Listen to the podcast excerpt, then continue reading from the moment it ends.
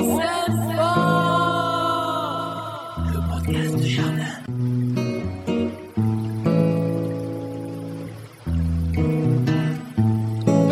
nous sommes le vendredi 14 janvier. Bonjour à toutes et bonjour à tous. Ravi de vous retrouver. J'espère que ça va bien. C'est pas Hibernatus, c'est juste Eric. Salut Eric. Bonjour, bonjour.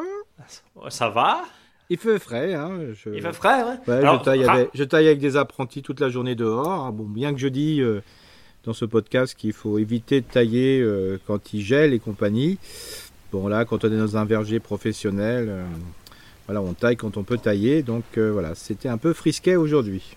Oui, c'est comme finalement les viticulteurs. hein. On dit, bon, il vaut mieux tailler le plus tard possible parce que la sève va remonter, va repousser euh, les maladies éventuelles quand la sève va remonter. Mais le problème, c'est que si tu commences pas au mois de novembre-décembre, bah, quand tu as 15 hectares ou 20 hectares en, en- en Alsace, eh bah, tu sais pas, c'est pas au mois d'avril qu'il faut le faire. Quoi. Donc c'est toujours entre la théorie finalement et la pratique. Ouais. Je t'appelais Hibernatus évidemment en toute, en toute sympathie parce que ça pique vraiment là. hein. on ouais, est ça- d'accord, Eric. ouais, Hein, Il y a un bon vent. euh, Il y a un bon vent. Bon, en tout cas, je- on t'a décongelé pour l'émission. C'est ça. c'est c'est ça. Et puis, on va essayer, euh, bien sûr, de parler du sujet de la semaine. J'adore ce sujet parce que c'est un sujet très clivant, très politique. C'est le. Tuya et notamment la gestion des déchets verts de résineux, donc de conifères. Alors pourquoi je parle de ça On parle de ça aujourd'hui, c'est tout simplement parce que en ce moment, c'est vrai, euh, au niveau des déchetteries, euh, les gens, ben, je veux dire, ils amènent beaucoup de, enfin les vieux sapins de Noël là. euh, bon, bien qu'il y a plein de communes qui les récupèrent pour une valorisation, voilà, en matière organique, euh, voilà, direct, et des ramassages, mais il y a aussi euh, les fameuses tailles de Tuya que les gens font ici et là dans leur jardin parce que les haies ont bien dipéri. Même si en 2021, ça s'est fait un petit peu moins sentir parce qu'il avait vraiment une, une période très humide, mais qui dit humidité dit aussi euh, voilà dépérissement des tuyas. hein. Donc là, les gens et, et puis il faut savoir, il y a de plus en plus de personnes qui souhaitent mettre autre chose que des tuyas dans leur dans leur espace, je dirais entre les voisins.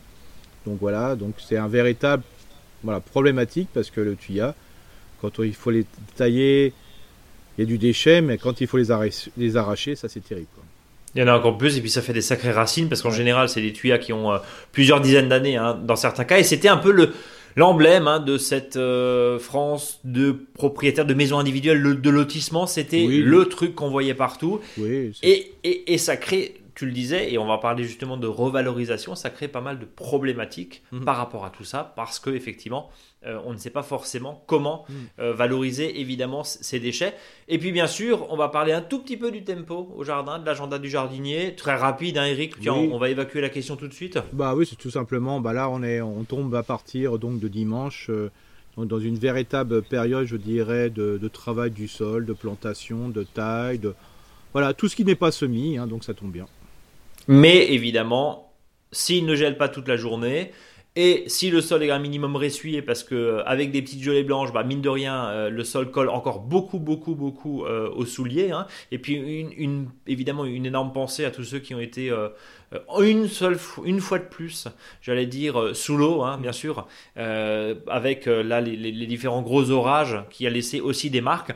Eric, je, je fais une mini parenthèse, pardon, c'était pas prévu, mais pour ceux qui nous écoutent, pour ceux qui ont été inondés. Euh, alors évidemment il n'y a rien, hein, euh, il y, a- il y a normalement plus rien dans le jardin.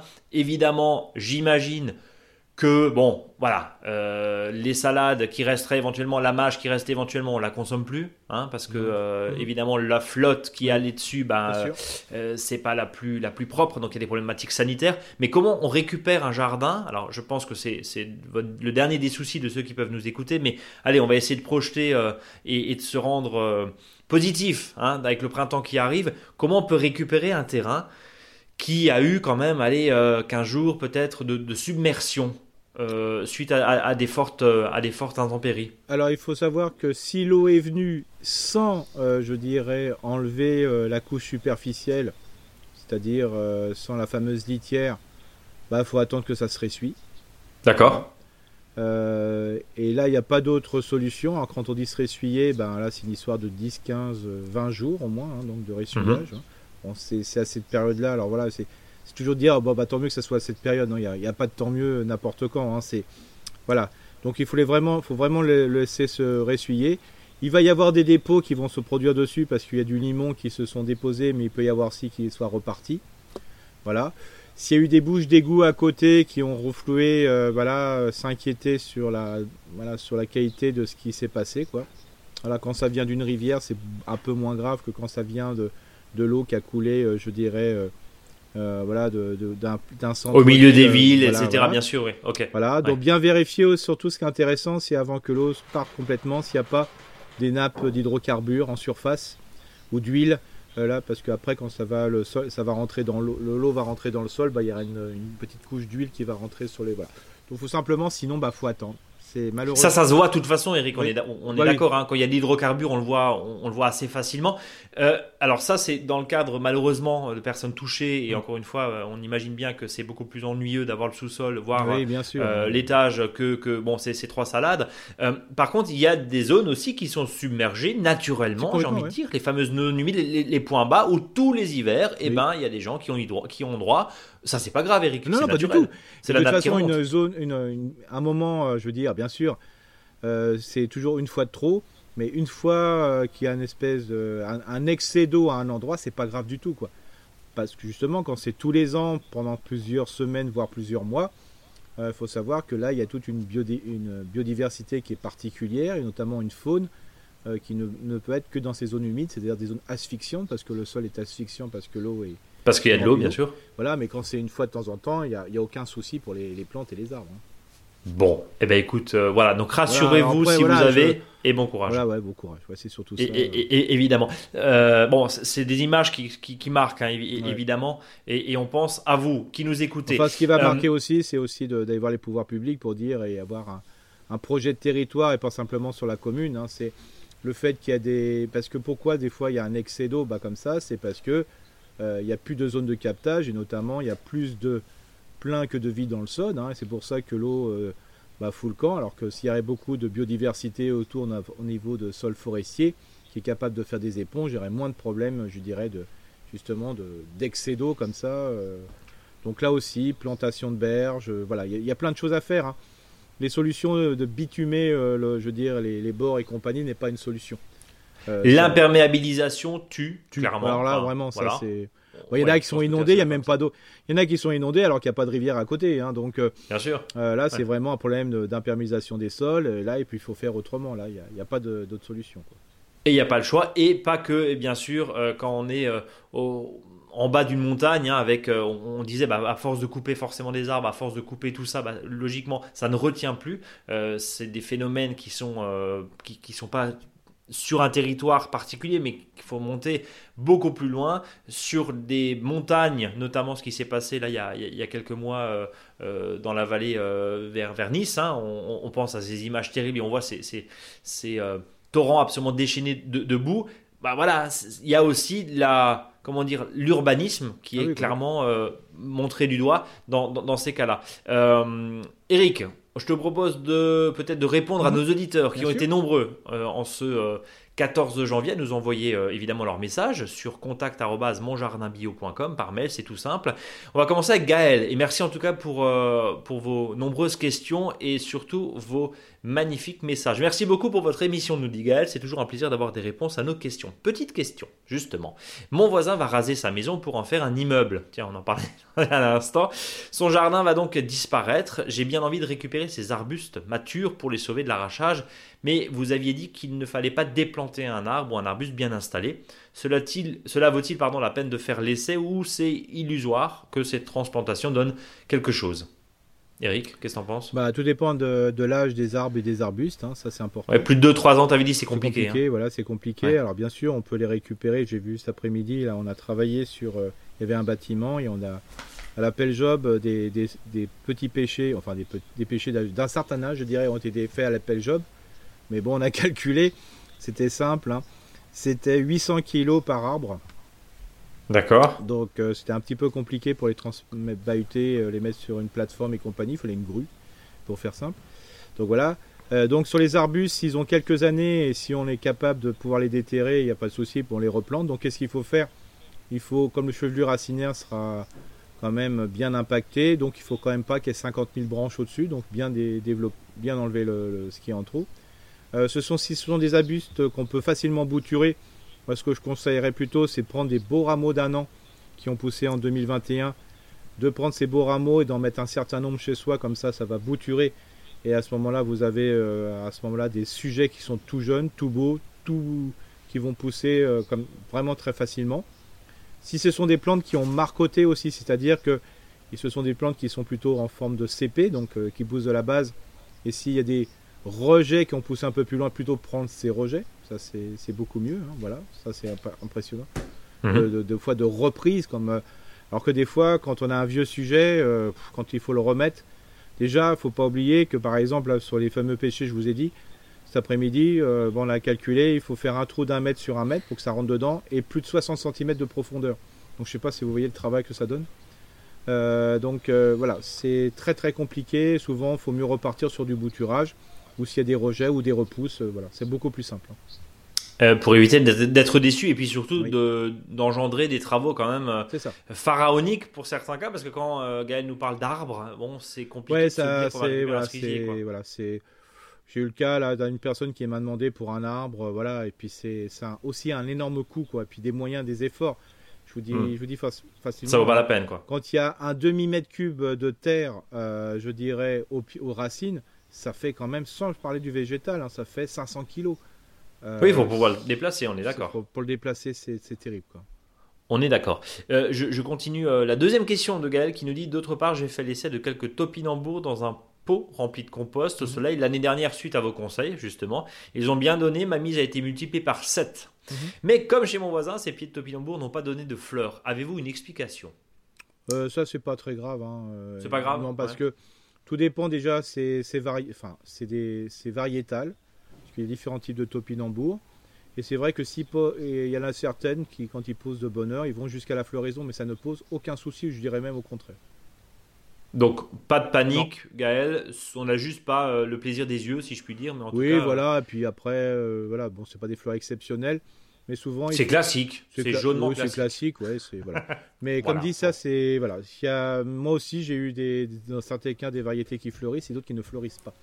Donc. Euh, bon en tout cas, elle nous souhaite, elle nous souhaite une, très bonne année. Bah, merci en tout cas, euh, Gaël. On passe à Aurélien qui nous dit tout d'abord, je vous souhaite une belle année 2022. Espérons plus propice au jardin. On le souhaite aussi évidemment. Je vous remercie pour votre podcast que j'écoute depuis plus d'un an. J'y apprécie tous vos précieux conseils ainsi que votre bonne humeur et bienveillance qui en font un rendez-vous incontournable de ma semaine. Attends, euh, voilà. Cet été, mes tomates ayant connu elles aussi un triste sort. Je les ai remplacées fin juillet par des pieds de choux de Bruxelles et de choux romanesco. C'est ce que tu disais, Eric. Mhm. Hein. On occupe l'espace. C'est ça. On oublie, on oublie euh, les déconvenus et on occupe l'espace. Or, ces derniers se sont mis récemment à pourrir. Ils nous ont envoyé des photos. Hein. Mhm. Euh, sans que j'en comprenne la raison, le feuillage est devenu mauve, rose. Auriez-vous une idée de ce qui se passe pour que j'évite à l'avenir une telle, une telle mésaventure pardon? Euh, il a constaté aussi, Aurélien, la présence de chenilles. Il mhm. nous pose la question est-ce qu'il peut sauver les choux de Bruxelles?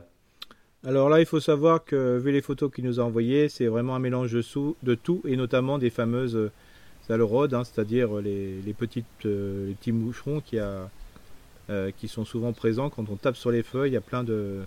oui, c'est une nuée, hein, c'est ça. Voilà. Et ça, c'est souvent ça qui fait déformer. Hein. Puis bien sûr, dès qu'il y, a morsure avec la fameuse, le fameux papillon, hein, donc la pyride du chou, hein, qui est vraiment. Euh, voilà, il y en a plusieurs pyrides, mais notamment il y a, la fameuse pyride du chou, hein, c'est-à-dire un papillon blanc, blanc laiteux avec. Euh, euh, il y a un bord noir et un point noir sur les, ailes. donc là, comme dit, ça c'est caractéristique. Alors souvent, ce qui se passe aussi, c'est que pour avoir des beaux choux, il faut quand même donner pas mal à manger. Hein. je papotais avec un professionnel pour 12 choux, parce que j'ai essayé de remettre ça au niveau de 12 choux entre que ce soit des choux-fleurs ou des choux-feuilles pour qu'ils poussent bien. Il faut compter, euh, surtout si on est du chou, je dirais à fleurs, donc euh, chou-fleur, euh, romanesco et brocoli, il faut compter 20 kg de, compost mûr, je mm. dirais pour les 12 choux. je ne sais pas si vous vous rendez compte ce que c'est que 20 kg de compost. ça, c'est les proportions qui sont mises au niveau des professionnels. Et pour du chou paumé, il faut compter à peu près 8, 8 à 10 kg de compost pour euh, une douzaine de, pieds de chou. Ok, donc, ça, veut dire, c'est pour que ça pousse bien, donc c'est pour ça qu'il n'y a pas de souci. Euh, donc bien sûr, euh, si le s'il a fait froid, ben, les choux de Bruxelles, bah, s'ils sont le peu qui est encore valide dessus va, pousser normalement, hein, parce que là, il y a la, biodiversité, je dirais, prédatrice. Les alerodes ou, les chenilles, là, ils sont en diapose, hein, c'est-à-dire qu'ils sont en repos, donc il n'y a, pas de souci. Euh, mais là, euh, ce que je proposerais au printemps, s'ils replantent des choux, s'il y a une replantation de choux, ça serait vraiment de, pouvoir utiliser euh, vraiment, par exemple, un, un, anti, je dirais, à l'eurode, voilà, qui va permettre de mettre voilà, un savon, un savon noir par exemple. Hein. dès que vous voyez ça, ça peut être intéressant. Ou une infusion de plantes insectifuges. Euh, parce que ça, c'est vraiment. Menthe, mélisse, euh, etc. Sauge. La pierrite du chou, c'est un problème. Mais voilà, c'est pas, ça se travaille. On les voit voler. Hein, et quand on en voit voler beaucoup, c'est qu'il faut jeter un petit coup d'œil. Mais là, ce que je conseillerais bien, c'est dès le départ de pouvoir mettre. Parce que c'est sous les feuilles, il hein, ne faut pas se tromper. Et les fruits. Et les...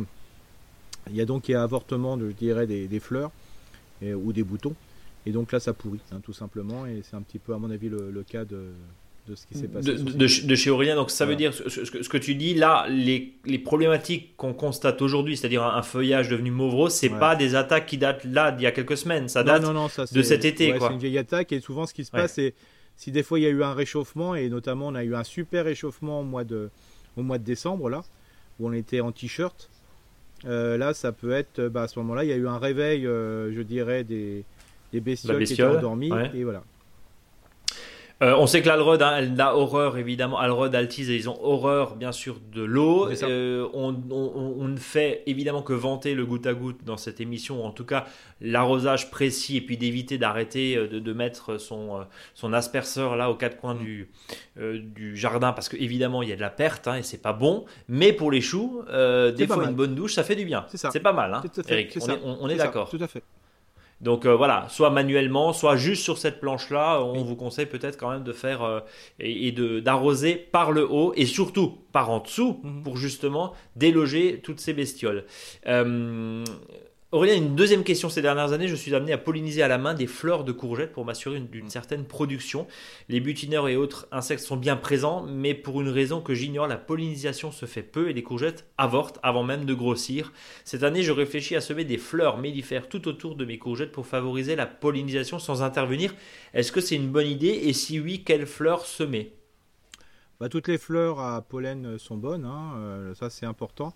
Alors après, euh, voilà si euh, vous avez, il faut éviter d'avoir la, même type de fleur à pollinisation, sinon l'abeille ou le pollinisateur va plus sur cette fleur-là et moins euh, sur et moins sur la courgette, quoi, du coup. Euh, je donne l'exemple des abeilles, par exemple, par exemple dans les vergers professionnels, on évite d'avoir trop de fleurs à pollinisation pendant la floraison des pommiers ou juste avant, parce que sinon l'abeille s'habitue à la première fleur et elle va moins sur les autres. Donc, euh, le parce que parce qu'elle est feignante et du coup, elle, oh bah, bah non, elle va, elle va au premier. Elle va au premier. va au premier, puis après il y a un réflexe qui se donne de dire, bah, elle dit aux, autres abeilles, va aller là-dessus parce que c'était le l'influx qu'il fallait euh, donner pour, euh, c'était l'impulsion pour les donner, pour aller chercher du pollen.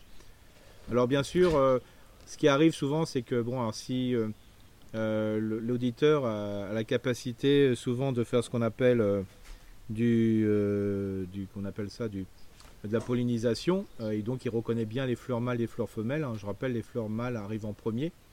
Euh, et des fois, il arrive que des fleurs mâles et quand ils arrivent les fleurs mâles uniquement, c'est souvent quand il y a des problèmes, je dirais, euh, voilà, des stress, c'est notamment un manque de soleil ou un excès de soleil ou un excès d'eau. Donc voilà, quand les conditions sont pas très très bonnes, il y a plein de fleurs mâles qui sont présentes de manière que quand il y avoir la fleur femelle qui va arriver, ça puisse se féconder. Quoi.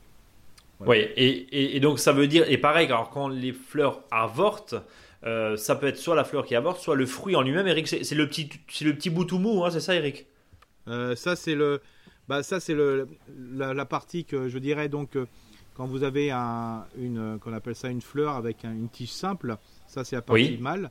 Et quand vous avez une, une, tige simple avec une petite boule renflouée, c'est la partie femelle.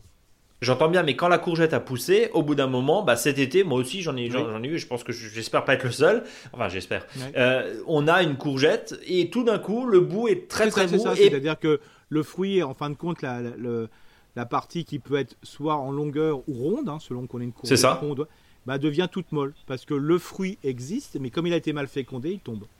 Il tombe, voilà. Et donc euh, ça donne. Alors c'est difficilement rattrapable parce que finalement ça ah. va très très vite dans le reste hein, de, la, de, la de la courgette. Bon, voilà. Euh, L'idéal c'est pour une bonne, bonne, pollinisation, il faut aussi avoir des arbustes pollinisateurs. C'est quand même sympathique, hein, notamment des saules euh, qui sont très intéressants pour la, je veux dire, pour des insectes pollinisateurs. Et puis après, le fait qu'il y ait des fleurs, je dirais, en continu dans le jardin est bien suffisant pour les pollinisateurs. Donc c'est pas la peine spécifiquement d'en mettre autour. On peut faire des petites bandes, mais c'est pas la peine forcément de d'aller chercher. Qui veut dire fleur ne veut pas dire euh, pollen. Hein. Faut... Ce qui est clair. Hein. Oui, il faut que ce soit des fleurs mellifères. Voilà, il faut que ce soit des plantes mellifères. Un géranium n'est pas mellifère. Non, voilà. Et donc le plus simple, et certaines fleurs, euh, je dirais, sont plus propices aux papillons. Et alors, pour les courgettes, c'est plutôt ce qu'on appelle des insectes, je dirais, butineurs, mhm. euh, type voilà abeilles ou bourdons. Donc là, il faut par exemple du trèfle, très, très intéressant dans le jardin, euh, parce que là, on a souvent de la fleur et ça, ça attire beaucoup les bourdons. Donc voilà, c'est un ensemble. Mais il ne faut pas oublier aussi que le changement climatique, avec ces moments de stress au niveau de l'excès de quelque chose, ne facilite pas les choses. Euh, tu parlais du trèfle il y a un instant, il n'y a rien de plus beau qu'une pelouse un peu sauvageonne, mhm. que tu adores, Eric qu'on n'a pas laissé, euh, qu'on n'a pas passé encore la, tondeuse là quand on est en avril. Euh, on laisse les premières et on laisse justement le trèfle venir en fleurs. C'est absolument magnifique et c'est rempli de bourdons. Ça attire, euh, ça. attire les, pollinisateurs. Il n'y a pas que les abeilles, il y a aussi les bourdons. Voilà, tout ça pour dire. Alors pour les bourdons, c'est plutôt pour des, la pollinisation qui est plus précoce, hein, parce que le mhm. bourdon sort plutôt que l'abeille. Mais voilà, et puis bon, faut pas oublier qu'il y a une belle chute de la population d'abeilles. Hein, et notamment ça s'est vu euh, en 2021. Donc euh, voilà, il y a peut-être des, des, choses à voir. Donc ça veut dire que si je te suis euh, et je connais un peu Eric quand même, ça veut dire qu'entre les lignes, de mettre de la fleur mellifère derrière, c'est pas qu'un truc de bobo parisien. Non, non, bien sûr. C'est ça Eric Non, non, bien sûr. C'est pour ça qu'il faut pas de plus en plus, et on verra après pour les haies, bien sûr, le fait de planter des haies avec une des floraisons mellifères, avec des arbustes à, à fleurs, je dirais des, arbustes nourriciers, hein, par exemple avec des fleurs euh, et des fruits sauvages, bah, ça, ça va vous permettre justement d'avoir un mai-juin qui va être très fructifère et donc c'est ça qui est intéressant pour globalement pour le jardin. Tu parlais la semaine dernière de l'aubépine, de l'églantier, par exemple. C'est l'exemple typique hein, de, de l'arbuste un peu foufou, un, peu, un peu sauvage, et qui permet justement d'attirer des pollinisateurs. Et comme je le disais, c'est pas un truc de bobo, c'était gentiment, parce que euh, voilà, hein, l'idée c'est de ramener surtout aussi de la fleur. Voilà, Aurélien. Euh, on passe à la question de Charles, si tu veux bien, Eric. Bonjour, les 11 s'aiment fort. Voilà, tu vois, on est une équipe. merci pour ces bulles de bonne humeur et ces conseils avisés dans ce monde parfois trop brutal pour se passer de verdure. Tu vois, Charles, on découvre la question tous les deux. Trois questions qui, j'espère, sont pertinentes. J'ai récupéré un terrain assez grand dans lequel il y avait un potager bio, fut un temps. Je vais le remettre en route, mais j'aimerais aussi installer une mare. À quelle distance idéale l'installer pour que la faune attirée par le point 2 profite aussi au potager? Y a-t-il une distance idéale de la maison pour profiter aussi des prédateurs à moustiques? Première question. Bah, de toute façon, euh, c'est simple. Vous faites on a déjà parlé hein, un petit peu. On, fait, on fait un trou dans le jardin, quoi, quel, quel soit l'endroit où il est, euh, ça va attirer les, les, acteurs, euh, la biodiversité des zones humides. Donc il euh, n'y a pas besoin de se casser la tête.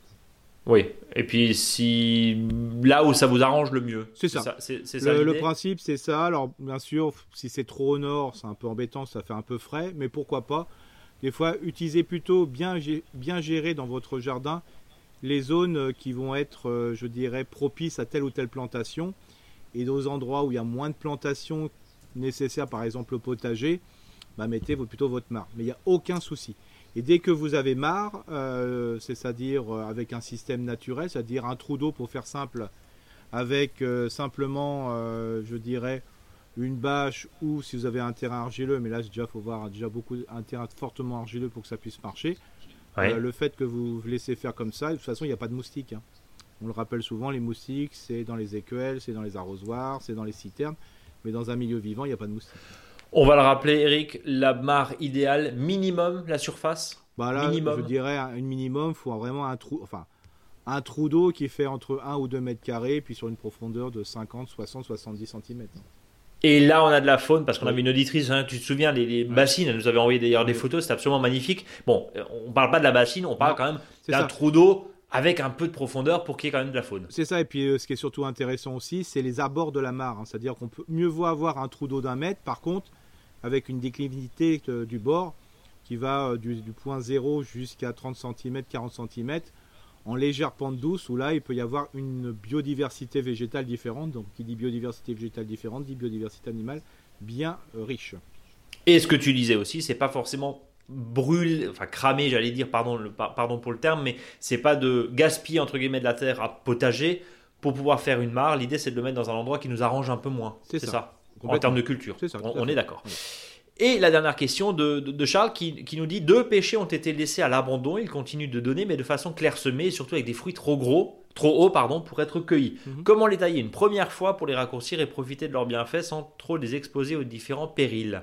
La taille des vieux péchés, tiens. Euh, très compliqué. Vous avez trois heures. Très compliqué parce que souvent pour amener un péché bas, c'est très compliqué tout simplement parce que les yeux. Péché bas, pas pêche bas. Non, non, non, bien sûr. Un péché bas. Voilà. Pour ramener un péché qui est très haut, donc c'est-à-dire que la, floraison est tout en haut, tout en haut, tout en haut, hein, euh, aux, parties les plus ensoleillées et les mieux exposées du pêcher. C'est compliqué de le ramener parce que souvent, ce qui se passe, c'est que les yeux euh, qui pourraient redémarrer, ce qu'on appelle les yeux dormants, ont avorté. Donc le mhm. redémarrage est compliqué. Alors moi, ce que, je conseille, c'est de, prendre plutôt, attendre encore une année, récupérer euh, les pêches, et souvent ce sont sûrement des vieilles variétés, et donc, comme euh, il y a de la fécondation qui est l'auto-fécondation, c'est-à-dire une fécondation qui est en interne, l'idéal c'est de laisser ces vieux pêchers tranquilles et de replanter des pêchers ailleurs. Avec les, noyaux, tout simplement. Alors, il, y a, euh, il, y a, une possibilité parce que, bon, après, en fonction des espèces, euh, enfin de la variété, pardon, il peut y avoir des différences. C'est surtout un pêcher, il faut surtout pas y toucher. Et l'autre, pourquoi pas de le ramener, mais de manière très bas, quoi, de manière à favoriser les repercements déjà d'enlever tout le vieux bois, le bois malade, et d'essayer de repartir sur du repercement. Mais l'idéal, c'est vraiment de ressemer. De, replanter, en, l'occurrence, enfin ressemer un noyau, oui, replanter un noyau. Euh, et puis quand, euh, dans ces circonstances-là, Eric, tu dis toujours qu'un arbre doit être grand, il doit être grand. C'est ça, et puis souvent ce qu'il y a, c'est que le péché, si on l'a pas dès le départ, revenir sur. Ouais, c'est compliqué de rattraper. c'est très compliqué. Moi, j'ai eu des cas comme ça où ça n'a jamais repoussé. Quoi. Donc, à vos risques et périls, en l'occurrence. Laissez faire et, et ressemer. Bon, bah en tout cas, merci, euh, merci Eric pour cette, euh, pour cette réponse qui conviendra, on l'espère à Charles. On, a bien noté, c'est pas gagné euh, de rabattre ce péché. Jenny qui nous envoie, alors c'est intéressant parce qu'elle nous dit qu'elle est dans le Gard, hein, dans le 30, c'est intéressant. avant dernière question, bonjour mille, merci euh, mille fois merci pour ce podcast que j'ai découvert cette année et qui est une grande source d'apprentissage et de découverte. Il y a plein de smileys dans votre message, génie. Euh, deux questions. Nous venons d'acheter une maison dans le sud de la France, à Uzès, justement, avec un jardin de 3000 mètres carrés. Il y a sur notre terrain une capitale en pierre qui était recouverte de lierre et qui s'était presque transformée en arbre. Euh, nous avons commencé par enlever le lierre qui s'est incrusté dans les pierres et qui, et qui commençait à faire tomber les pierres de cette petite bâtisse. Nous sommes donc retrouvés avec une masse très importante de lierre, feuillage, tiges, branches, de 10 cm parfois euh, d'épaisseur, m'étant lancé dans un jardinage naturel avec une frénésie pour le paillage, j'ai acheté un petit broyeur à branches. J'ai broyé toutes les branches de nettoyage que nous avions, il me reste donc ce lierre dont je, ne sais que faire. Peut-on pailler avec du lierre puisque c'est toxique, hein, c'est ce qu'on m'a dit. Sinon, que faire avec ce lierre? Tiens, question intéressante. Hein, euh, avant de parler des tuyas, euh, quid du lierre, Eric? Bah, C'est un excellent euh, activateur de sol, c'est un excellent tout ce que vous voulez, hein, de toute façon. Donc c'est euh, un paillage magique? Alors c'est un paillage magique. Le seul problème, c'est qu'il faut vraiment le laisser en surface parce que comme le, lierre facile, est facilement marcotable et surtout bouturable, si vous mettez un peu de terre avec, ça va, se, ça va pousser de partout. Donc l'idéal, c'est si vous le broyez, laissez-le un petit peu entre guillemets chauffer, chauffer entre. Voilà. Laissez-le chauffer pour un petit peu le, dessécher et mettez-le en surface. Euh, voilà. Alors surtout, l'idéal, ça serait pas de les répartir partout. Euh, parce que bon, euh, voilà, je crains qu'ils puissent se bouturer, se remarcoter, voilà, enfin s'enraciner hein, ici. Et le lierre est fourbe. Ouais, c'est ça. Donc l'idéal, ça serait de le mettre plutôt en gros paquet, comme dit, par exemple, un andin assez long, et là-dedans, vous allez planter vos pieds de tomates, vos courges et compagnie. C'est idéal. Et quand tu dis faire sécher, c'est-à-dire sur une surface imperméabilisée, par exemple dans la cour ou dans un, dans un endroit qui risque pas euh, d'être propice à la reprise sauvage, c'est ça l'idée? Oui, c'est ça, parce que le fait de mettre une grosse quantité ensemble, ça va priver de lumière, ça va pas être idéal comme milieu de vie. Parce que le lierre, vous le savez bien, c'est des couches qui sont, quand on voit par exemple du lierre qui, qui est au sol, c'est chacun sa place. Hein. Bon, ça fait une bonne épaisseur, mais pas très très épais. Donc le fait de faire comme ça, et puis pour vous, ça permet de mieux gérer, je dirais, au cas où il y a quelques petites reprises ici et là. Quoi. Bon, tout simplement. Deuxième question, bout de jardin, 150 hein, mètres carrés environ, qui est déjà une belle surface, envahi par les bambous. Bah, c'est la même chose. hein. Je ne sais plus quoi faire. J'ai hâte d'écouter ta réponse. On les a coupés, mais bon, ils repoussent. Comment s'en débarrasser et que faire de tous ces bambous, Eric? Bah, Pas de choses là. Tout, tout, tout, dépend du type de, Quelle est la variété de bambou que vous avez, quoi. Mais à part l'appel job, je vois pas autre chose. Euh, et je vais, euh, par, je vais citer mon père, hein, qui, le, petit, euh, le petit témoignage familial en l'occurrence, lui il y allait pelle et pioche et il est descendu à peu près sur 4 mètres de profondeur. C'est ça. C'est voilà, c'est le bambou, c'est très. c'est envahissant, c'est attachant. C'est pour ça que quand souvent on veut l'enlever, on le met simplement mais en creusant à la bêche et quand on l'enlève, c'est à la pelle bêche. C'est ça. Et surtout oh, avec euh, le, petit, le, petit engin qui va bien, hein, donc c'est l'Apple Job. Bah, c'est ce qui s'est passé là. Donc euh, voilà, il n'y a, pas le choix. C'est très très compliqué. Hein, euh, donc comme dit, on peut venir un peu à bout en passant, repassant dessus, mais souvent pour l'enlever c'est hyper compliqué. Quoi. Ouais, et puis euh, certains disent, hein, certains jardiniers disent aussi, plus tu le coupes euh, ras, plus il va, ça, ça, va le fortifier. en fait, tu te retrouves avec des pousses un peu partout. C'est vraiment une teigne. Euh, espèce qui n'est pas de chez nous, hein, on va le rappeler aussi. Oui, hein. donc voilà, je suis désolé. voilà, soit une réponse qui est. Location, allez, allez chez Kiloutou. Ouais, c'est ça. Et, Ou alors faites un gros barbecue avec tous les voisins, pelle, pioche, et puis bah, faites comme papa, comme on a dit. Bon, bah en tout cas, Génie, bonne, bon courage, bonne chance et bon courage avec tout ça. Euh, on va terminer avec Pierre, qui a euh, plusieurs petites questions. On va essayer d'aller euh, d'aller un petit peu un petit peu vite déjà. on va remercier Pierre parce qu'il nous a laissé un message très amusant. D'abord, comme beaucoup d'autres, je dois souligner que vous avez changé ma vie, Eric. Ah bah, on change la vie des gens. Euh, depuis que je vous ai découvert, il y a bientôt un an, je ne rate pas un seul de vos podcasts. Outre votre bonne humeur et votre humour, on essaye, hein, vous nous offrez de précieux conseils toujours pragmatiques et au-delà une fenêtre sur la vie du jardin et du verger ô combien ressourçante pour ceux qui, comme moi, habitent en ville et se languissent de la campagne. Je profite de ce podcast pour rebondir sur une question d'une auditrice il y a quelques semaines au sujet du fameux comme dit qu'on emploie souvent, Eric, ça va te faire rire, Eric. Mm. Euh, il me semble qu'il s'agit bien d'une expression alsacienne. Étant moi-même lorrain d'origine et de cœur, j'ai plusieurs connaissances alsaciennes qui l'emploient en écho, sans doute, au Wie gesagt Hmm. de nos voisins allemands. Simple retour d'expérience sémantique qu'il faudrait confirmer auprès d'un plus grand échantillon d'Alsaciens. Tiens, dites-nous les Alsaciens, qu'est-ce que vous en pensez? Mais bon, comme dit, hein, Eric, comme hmm. dit. bon, j'en viens à mes questions. J'habite dans la banlieue proche de Paris et j'ai la chance d'avoir un accès à un jardin partagé avec ma fiancée. Nous venons tout juste d'avoir une parcelle de 3 mètres carrés, 1 mètre 50 euh, l'an dernier, donc pas une très très grande surface. Hein. La terre est, relativement meuble, mais malheureusement à nu depuis euh, pour le moment. Question. Est-ce qu'il est encore temps de réaliser les apports de feuilles et de compost que vous conseillez à l'automne Oui, bien sûr. Oui. Euh, vaut-il mieux le faire avant ou après le passage de la grelinette?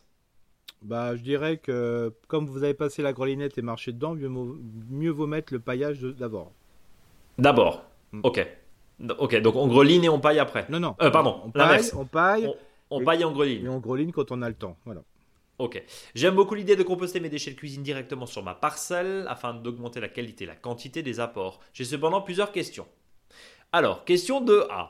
Eric nous avait encouragé en automne, si je ne me trompe pas, est-ce toujours pertinent en hiver et plus généralement toute l'année? Bah, Disons que l'hiver, ça va moins bien se décomposer, donc il va y avoir plus d'intrusion d'oiseaux et compagnie. D'accord. Alors attention, un petit bémol, des fois, dans certains jardins partagés, c'est interdit. Hein. Oui, voilà, c'est ce que j'allais dire. Euh, bah, D'ailleurs, euh, la, question 2B de, Pierre, hein, est-ce nécessaire d'apporter systématiquement un déchet sec de type feuille au-dessus des épluchures et des autres débris de fruits et légumes? Ou c'est plus une considération esthétique? Tu viens d'y répondre, Rick. Et attention, effectivement, euh, selon les, règlements internes, si je puis dire. y a-t-il des déchets à éviter? Car ils se, ils se décomposent lentement, voire ils grilleraient d'autres cultures. Et à l'inverse, y a-t-il des déchets à privilégier? Non, bien sûr, dès que c'est des, déchets normaux, je dirais de compostier, hein, c'est-à-dire surtout pas de viande, des trucs comme ça. Ouais. Mais le reste, pas de poisson. Hein, voilà. Alors j'ai un petit, c'était assez marrant dans le verger cet après-midi parce que il y, a un jeune qui me dit, euh, bah, c'est marrant, Eric, euh, on est dans un verger, il n'y a pas, a pas d'oiseaux. Mm. Pourtant, un énorme verger, hein, professionnel. Et alors moi, je lui ai répondu, j'ai dit, quand est-ce que tu as vu des oiseaux euh, pendant la semaine là? Et ben il m'a dit j'ai vu les oiseaux. Ah bah si on en a vu plein euh, quand on était dans la haie là-bas. Je dis oui, ce qu'on appelle la haie champêtre. Voilà. Euh, donc simplement pour vous dire que l'activité biologique est importante euh, parce qu'il y avait des pommes qui restaient, parce qu'il restait des anciens fruits, il y avait des nefles, un peu de coin. Donc le fait de laisser entre guillemets des fruits pourris ou en phase de décomposition, c'est un bien-être pour les oiseaux. Hein, et c'est assez impressionnant. Et là, il y avait des oiseaux, mais, mais plein, plein. les seuls oiseaux étaient simplement dans la haie champêtre parce qu'il y avait encore des fruits sauvages. Donc euh, le fait de mettre des épluchures, le fait de mettre des fruits peut-être un petit peu qui ont été euh, pourris et compagnie dans un jardin, c'est pas un problème. Par contre, côté esthétique, et aussi si on est dans un jardin partagé, qui soit aussi un jardin familial, attention, parce que ça peut être dans le règlement intérieur, ou ce que j'appelle plutôt le, le, règlement de complaisance ou de bienveillance, des fois, c'est interdit de mettre les De bonne entente. De bonne entente. Il faut, éviter de les mettre en, euh, en surface. Hein. Bon.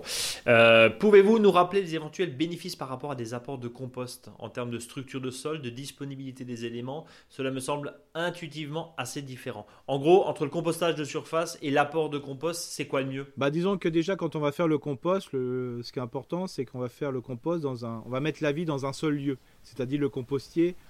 Allez plus généralement l'air de, l'air de compostage. Par contre, le fait de mettre du paillage sur un sol répartit et alimente la vie sur l'ensemble du terrain qu'on a mis le paillage. Donc c'est ça l'activité. Alors euh, plus un déchet se décompose sur un lieu, plus il va apporter la vie, l'activité des micro et des macro-organismes du sol. Donc il y a une action, je dirais, vivant. On appelle ça un sol vivant. Il y a une dynamique. Si vous apportez du compost, il y a aussi une dynamique, mais on est plutôt dans la notion presque j'apporte quelque chose qui va améliorer la structure du sol. On est plus dans le minéral, si on peut dire ça. Ouais, et c'est pas forcément aussi. Bien enfin, du question... compost, c'est beaucoup mieux que des engrais. On soit bien, même si c'est un engrais. Oui, bien sûr, bien sûr. Mais comme dit, plus on va mettre de l'activité dans un sol, plus on va faire profiter cet espace à la vie du jardin, quoi. Et l'idée, c'est aussi et surtout, bien sûr, Eric, euh, une question pratique parce que les déchets de cuisine, j'allais dire les épluchures, on n'a pas forcément envie de les voir euh, en pleine saison au milieu des, salades. Quoi. C'est aussi une question esthétique. Alors moi, ce que je conseillerais à la personne qui veut jouer sur les deux coups, c'est de dire, je vais grenouiller mon jardin, et je vais déjà prévoir l'endroit où je vais mettre mes courges ou mes tomates. Je fais une tranchée. Et à chaque fois que vous avez des déchets de cuisine, vous les mettez dedans puis vous couvrez dedans. Voilà. Et ça permet derrière d'avoir euh, cette fameuse euh, semi-lasagne, on va dire ça comme ça. Oui, Et qui permet gentiment ensuite de, permettre de mettre et les courges et les tomates, puisqu'on n'a évidemment pas besoin de greliner à cet endroit-là, juste d'avoir euh, du miam, comme tu dis. Euh, dernière question. Auriez-vous des conseils d'outils aidant à faire son plan de culture? Un outil informatique qui permet de modéliser son jardin. Eric, il me fait des grands yeux, il me sort son petit carnet. Euh, aux différentes périodes de l'année, notamment pour mieux anticiper et visualiser les rotations sur un, sur un même espace et eh bien là, Eric, quand tu parles de même espace et de rotation, tu parles des jardins de cours, justement, des jardins, ce qu'on appelle les jardins gastronomiques, hein. avec les différents espaces, on en parle souvent. Et je crois que le meilleur logiciel qu'il y a, c'est écouter notre podcast. Eh ben voilà, merci. J'en dirais pas mieux. J'en dirais pas plus. Et j'aurais pas dit mieux. Non, parce Effectivement, que, il faut savoir que globalement, nous, on travaille toujours sur la structuration du jardin et pour faciliter les choses, euh, on n'est pas un tableau Excel euh, dans ce domaine-là, mais comme dit, on va parler euh, de, de type de jardin, donc les jardins qui regroupent les, légumes, fruits, plutôt tomates, aubergines, courgettes, le jardin de courges, et puis un autre type de jardin qui va être le plat gros volume avec les pommes de terre, et puis enfin le dernier poté qui regroupe tous les jardins de la potée avec euh, tout ce qui est poireaux, tout ce qui est céleri et compagnie. Donc voilà, on est complètement dans cette logique. Donc voilà, et puis on a on distille souvent des informations sur le blog avec le schéma qu'on qu'on propose. Et qui est, c'est ce que j'allais dire justement à Pierre, rendez-vous sur notre blog Mon Jardin Bio, vous allez vous passer par monjardinbio.com en haut, tout en haut vous avez un, petit onglet blog pour arriver directement dessus. Et vous avez, il y a un article qui, ça doit être le cinquième ou sixième article, euh, on, on l'avait mis il y a quelques semaines avec les différents espaces justement, euh, le plan potager où tu as bien montré tes différents espaces gastronomiques. Et puis Pierre, on vous invite bien sûr à continuer à nous suivre, on espère, euh, puisque Pierre nous remercie hein, pour tout ce qu'on fait. Et il nous dit ne changez rien. Bah écoutez, on va essayer de si on change, on essaie de changer en bien. On mettra aussi un lien sur le blog euh, d'un article euh, qui avait été écrit avec France 3, France 3 Grand Lorraine, qui parlait de, de bonjardinbio.com. Et donc, euh, ça permettra aussi de, là aussi d'avoir une notion sur la notion de rotation, la, la notion d'association et jardiner avec la lune d'autres évidemment espaces avec bah, c'est maintenant hein, qu'il faut évidemment prévoir tout ça on passe au dossier Eric? Oui. Alors, euh, raconte-nous, résume-nous déjà, fais-nous le sommaire. Alors c'est un dossier qui est, intéressant parce que c'est un des déchets qui est quand même très important, notamment dans l'étossissement. Donc c'est tout ce qui est déchets de résineux, résineux ou conifères. Hein. donc je rappelle tout ce qui est l'if, le tuya, le pin, le cyprès, le mélèze par exemple, le sapin. Alors bien sûr, euh, je mettrai un petit peu à part le, déchet de, de, tuya qui est vraiment bien particulier. Mais il ne faut pas oublier que pour tout ce qui est déchets de résineux, euh, si vous avez quelques sapins, voilà, un mélèze qui se balade et si vous avez des déchets, si vous avez à le broyer, l'idéal c'est de pouvoir le mélanger avec les autres déchets, euh, je dirais végétaux, et notamment les, déchets de euh, plantes qu'on appelle à feuilles, donc ce qu'on appelle les feuillus, donc feuillus et conifères. Plus vous allez mettre des feuillus, mieux le, broyat sera de bonne qualité, donc il faut mélanger à peu près avec une proportion de 80-20, hein, c'est-à-dire 80%, de, de, branches de feuillus et 20% de conifères. Et si vous mélangez l'ensemble, vous pouvez utiliser ce paillage comme tout autre paillage, même s'il serait à 100% de, déchets de feuillus. Donc là, il n'y a vraiment pas de souci. C'est ce que tu disais aussi, Eric, la dernière fois, lors d'une question auditeur sur les fameuses feuilles de noyer. Euh, que des feuilles de noyer, c'est pas bon. Par contre, s'il y a 10% de feuilles de noyer, c'est pas très grave. C'est pas grave. Donc c'est pour ça qu'il faut, faut, souvent arrêter. Puis le fait même, euh, par exemple, je reviens sur les feuilles de noyer, c'est que si vous les mettez euh, ensemble sur un tas pendant plusieurs mois, au bout d'un moment, le principe actif va se perdre. Hein. Donc il faut compter à peu près 3 à 4 mois pour euh, que quand vous les mettez en somme, après vous pouvez utiliser le déchet. Mieux encore, si vous avez que du pain ou du sapin, voire du taxus, hein, donc ce fameux if, hein, euh, bah, vous pouvez mettre jusqu'à 1 cm de broyat de ce type de déchets pur, c'est-à-dire sans apporter euh, de plantes, je dirais, feuillues. vous pouvez mettre sur le sol, surtout si vous avez un sol qui n'est pas du tout acide. C'est pas ça qui va changer l'acidité de votre sol. Il n'y a aucun souci. Euh, le sol est tellement calcaire dans certaines situations, vous pouvez le mettre, ça ne va rien changer dans votre environnement. En tout cas, ce qui est sûr, c'est que brûler des déchets verts, quoi qu'il arrive, c'est totalement interdit. Alors là, par contre, c'est interdit. Alors bien, bien que ça brûle très très vite avec le. Oui, bien sûr, tu m'étonnes. Ça brûle, c'est formellement interdit. Et puis bien sûr, euh, euh, c'est pas toi que je vais dire ça, Brice. Évitez de le mettre dans la cheminée ou si vous en mettez, c'est vraiment très très peu. C'est pas très bon du tout pour la cheminée. Hein ça encrasse, ça fait de la particule euh, à fond, c'est pas bon pour euh, les bronches, hein, enfin plus, plus globalement. Et puis encore une fois, ça encrasse et il y a des problèmes évidemment de sécurité quand on brûle euh, comme ça des bouts de des, des bouts de tuyas dans sa dans, sa cheminée ou dans son poêle à bois. Et puis les, nouveaux appareils sont pas conçus pour ça. Mm. pardon, je t'ai coupé. Non, pas du tout. Une petite astuce aussi d'aménagement. si vous avez des allées où vous râlez parce qu'il y a toujours de l'herbe et compagnie, ce que je vous propose, et c'est la bonne période de le faire en ce moment, euh, vous décaissez sur 10 à 25 cm vos allées et puis vous remplissez de branches de conifères, de, voilà, un, peu plus broyées. Vous pouvez mettre les plus grosses au fond et puis vous mettez le broyat plutôt en surface. Et là, vous pouvez utiliser les fameux tuyas. Il n'y a aucun souci. Comme ça, vous avez des herbes, des allées qui seront jamais enherbées, euh, qui seront assez moelleuses. Et tous les ans, vous pourrez compléter euh, le broyat du déchet que vous aurez de Donc ça, c'est vraiment le top du top. Donc c'est un peu comme euh, certains granulats qu'on met dans la route. c'est comme les mâches fer qu'on met euh, finalement dans, la route. L'idée c'est de faire pareil, c'est de garder parce que il y, a quelques années, euh, enfin même quelques mois, tu nous parlais justement de ce problème-là, hein, des, apports de résineux en déchetterie. C'est vraiment des quantités assez ah impressionnantes selon les endroits. Et bah, encore une fois, dans la mesure où dans les déchetteries ça termine en compostage, ça crée des fois des déséquilibres. C'est tout le souci hein, de, composter justement ces, euh, ah euh, ces, parties euh, résineuses. C'est pour ça que quand vous récupérez du broyat, des fois mieux vous le récupérez le broyat jusqu'en automne et un petit peu moins l'hiver parce que là il y a beaucoup de résineux souvent. Mais voilà, mhm. après quand c'est mélangé, c'est composté, ça pose, pose, pas de problème. Alors bien sûr, qui dit tuya dit souvent bah, il faut les arracher hein, parce que il faut savoir que le tuya quand il commence à dépérir, comme certains souhaitent le faire, c'est de recéper. D'ailleurs, il y a souvent les, branches du bas qui repoussent. Mais vous n'arriverez mhm. jamais à reconstituer une nouvelle tuya. Donc, euh, quand le tuya commence à dépérir, c'est voilà, ça va se faire plus ou moins lentement, mais ça se fera jusqu'au bout. Donc, euh, souvent, le gros truc, c'est oui, mais en nouvelle tuya, faut tout arracher. Alors, bien sûr, l'idéal, c'est de pouvoir tout arracher, déraciner. Mais souvent, quand on vient avec la pelle job ou compagnie dans le jardin, ça fait plus de dégâts qu'autre chose. Donc, moi, ce que je conseille, c'est à le faire à deux niveaux. C'est-à-dire, déjà, vous pouvez dégager toutes les branches. Hein. Euh, des gens qui, euh, permet d'avoir dénudé les troncs. Et ces troncs bah, vous pouvez les utiliser comme support pour des plantes grimpantes. Voilà tout simplement hein, ou des plantes grimpantes vivaces ou des plantes grimpantes annuelles.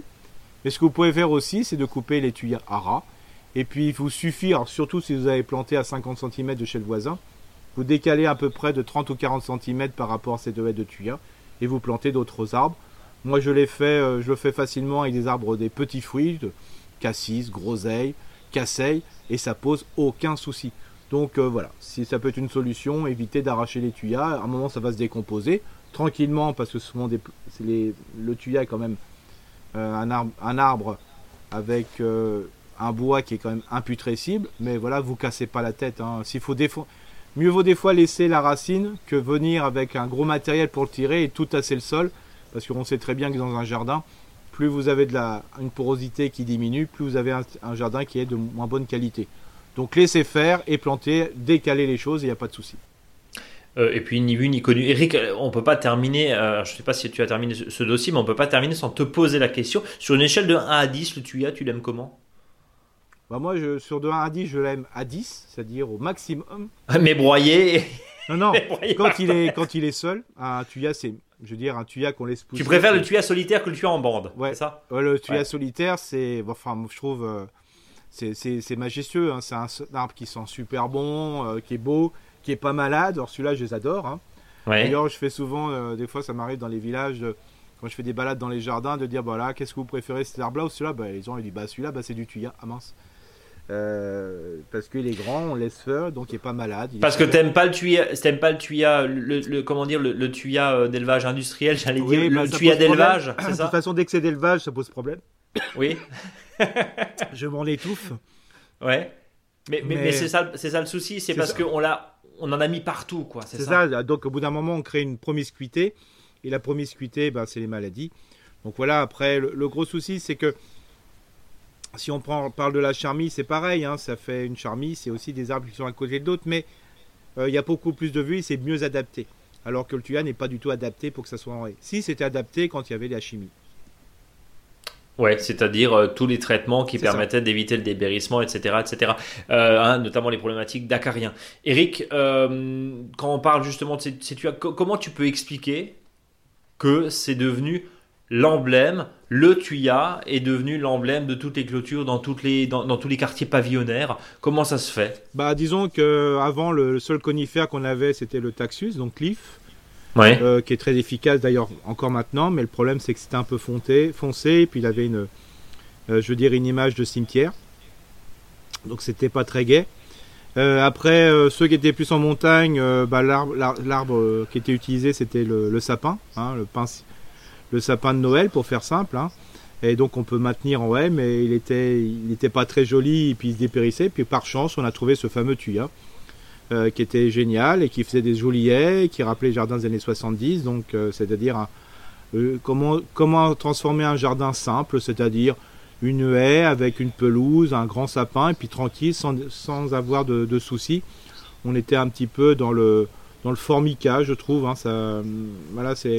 ça, ça va aller de pair. Voilà, je trouve formica tuya. Ouais, formica tuya. Donc euh, c'était un peu ce côté de venir sain, hein, c'est-à-dire pas grand-chose, euh, une sobriété au niveau du jardin. Qui dit sobriété dans la tête des gens, c'était simplicité d'entretien et compagnie. Bah non, pas de chance. Euh, plus c'est simple, plus c'est compliqué. Souvent, fallait, tu, fallait les tailler. Et plus c'est complexe, plus c'est simple. Un complexe, ça veut hmm. dire plein de milieux vivants. Et aujourd'hui, ben voilà, on en a un peu ras-le-bol de ces tuyas, puis ça donne du boulot. Euh, globalement. Alors bien que je comme dit, hein, le tuya ça me dérange pas, même dans une haie, pourquoi pas un tuya ça me... Mais c'est le fait que c'était uniforme. Hein. Alors je, peux donner son pendant, hein. lait de laurier c'est pareil, hein. les lauriers cerises. Oui c'est ça. voilà. Euh, même déjà de plus en plus, moi mon troène ça me dérange pas, la charmille non plus, mais de plus en plus de personnes préfèrent cette haie mixte. Je veux dire qui peut être haie libre avec des variétés et des espèces, je dirais plus horticoles, et puis une haie un petit peu plus champêtre, champêtre avec des variétés, je dirais voilà, plus, euh, je veux dire, sauvage. Et pour ça, moi, la mixte, je l'aime bien, avec euh, voilà, un mélange de, variétés sauvages et de variétés un peu plus horticoles. Et puis, on, y arrive facilement. Et puis là, ils le voient bien, les gens, c'est qu'il y a presque pas, il y a beaucoup moins de boulot que de travailler avec une tuya. Quoi. Et tu as réussi à placer le mot boulot, euh, ça, ouais. Voilà, qui peut être, qui peut être aussi un des arbres, hein, très facile, etc. Mais bon, avec des toutes petites feuilles qui sont des fois un peu compliquées à ramasser. On est d'accord. va. Euh, mais qui est parfait aussi peut-être pour le paillage. Eric, euh, est-ce qu'on a fait le tour justement de ce, dossier Tuya? Bah, je crois qu'on n'aura jamais fait le tour des tuyas parce que ça on va en parler pendant 10 ans, mais le, le principe c'est surtout que ce qui est intéressant c'est surtout s'il y a bien un déchet qui est difficile à valoriser, surtout dans la tête des gens, c'est le déchet de conifères. Quoi. C'est le conifère, et on a vu effectivement. conifères à valoriser, plus c'est simple à valoriser, hein, c'est plus simple à, imaginer. Mais voilà, c'est ça que c'est important et je crois qu'on en reparlera encore. Hein. En, résumé, quoi qu'il arrive, que ça soit mélangé au final dans du paillage, c'est pas très grave. Au pire, on en fait un chemin, euh, des allées, euh, des sentiers euh, décaissés avec justement ce petit broyat qui permet en plus d'avoir une assise très, très sympathique. Hein. Enfin, quand on marche, finalement, hein, une, tenue de marche très, très, souple, pourquoi pas Voilà, ça permet d'amortir. C'est bon pour les gens qui ont mal au dos, donc pourquoi pas Et en plus, tu nous dis, bah, c'est limite herbicide parce qu'il n'y aura mm. rien qui, qui, poussera entre. Donc, bah, finalement, on a trouvé grâce à toi un moyen de revaloriser mm. ces conifères chez soi sans forcément aller encombrer les, déchetteries. Mhm. on, termine là-dessus finalement. Bien sûr. Mais avant de terminer totalement ce le faux dicton du jour. Le faux dicton du jour, Eric, c'est à toi. Alors c'est très biblique. C'est mon petit côté. Alors c'est pas mon petit côté euh, adorateur perpétuel, mais plutôt mon côté frère Toc. Euh, c'est plutôt ça l'image. Hein. Euh, donc, qui rompt le pain partage le boulot. Et le pain, tu l'écris comment, Eric? PN, bien sûr. Ben, ben voilà, parfait. Un peu de conifères et un peu de feuilles, comme ça. Mais Il y en a pour tous les goûts. Mais je me permettrai pas la blagounaille de cet après-midi des, années 60, qui a la différence entre toi et un sapin. Je ne le dirai pas. Tu le dis, bon, on le dira hors antenne, comme C'est ça. Ou peut-être la semaine prochaine si vous nous réclamez. Allez, euh, on va essayer de garder euh, notre petit sérieux. tu parles pas, absolument pas. En tout cas, merci infiniment pour tous tes précieux conseils. Merci à vous, chers auditeurs. Vous avez été très inspirés et, et surtout très flatteurs. Et ça, on adore. Mais ça, vous le saviez déjà. Euh, Trois choses à retenir. Le premier, partagez, commentez ce podcast, mettez des étoiles sur vos applications de podcast, ça vous nous fait monter dans les classements évidemment. Ce podcast est premier podcast Maison et Jardin sur Apple Podcast, je le rappelle, on n'en est pas peu fiers. Questions, réactions, commentaires, contact monjardinbio.com. Le blog aussi, allez-y. Le Facebook, le Instagram, on a euh, pas mal de, conseils hein, qu'on distille ici ou là bien sûr. Abonnez-vous à notre newsletter où vous retrouverez les précieux conseils d'Eric aussi. Puis sinon, qu'est-ce qu'on on peut se dire euh, prenez soin de vous, euh, oui, voilà. aimez-vous les uns les autres, etc. Voilà. Salut à tous.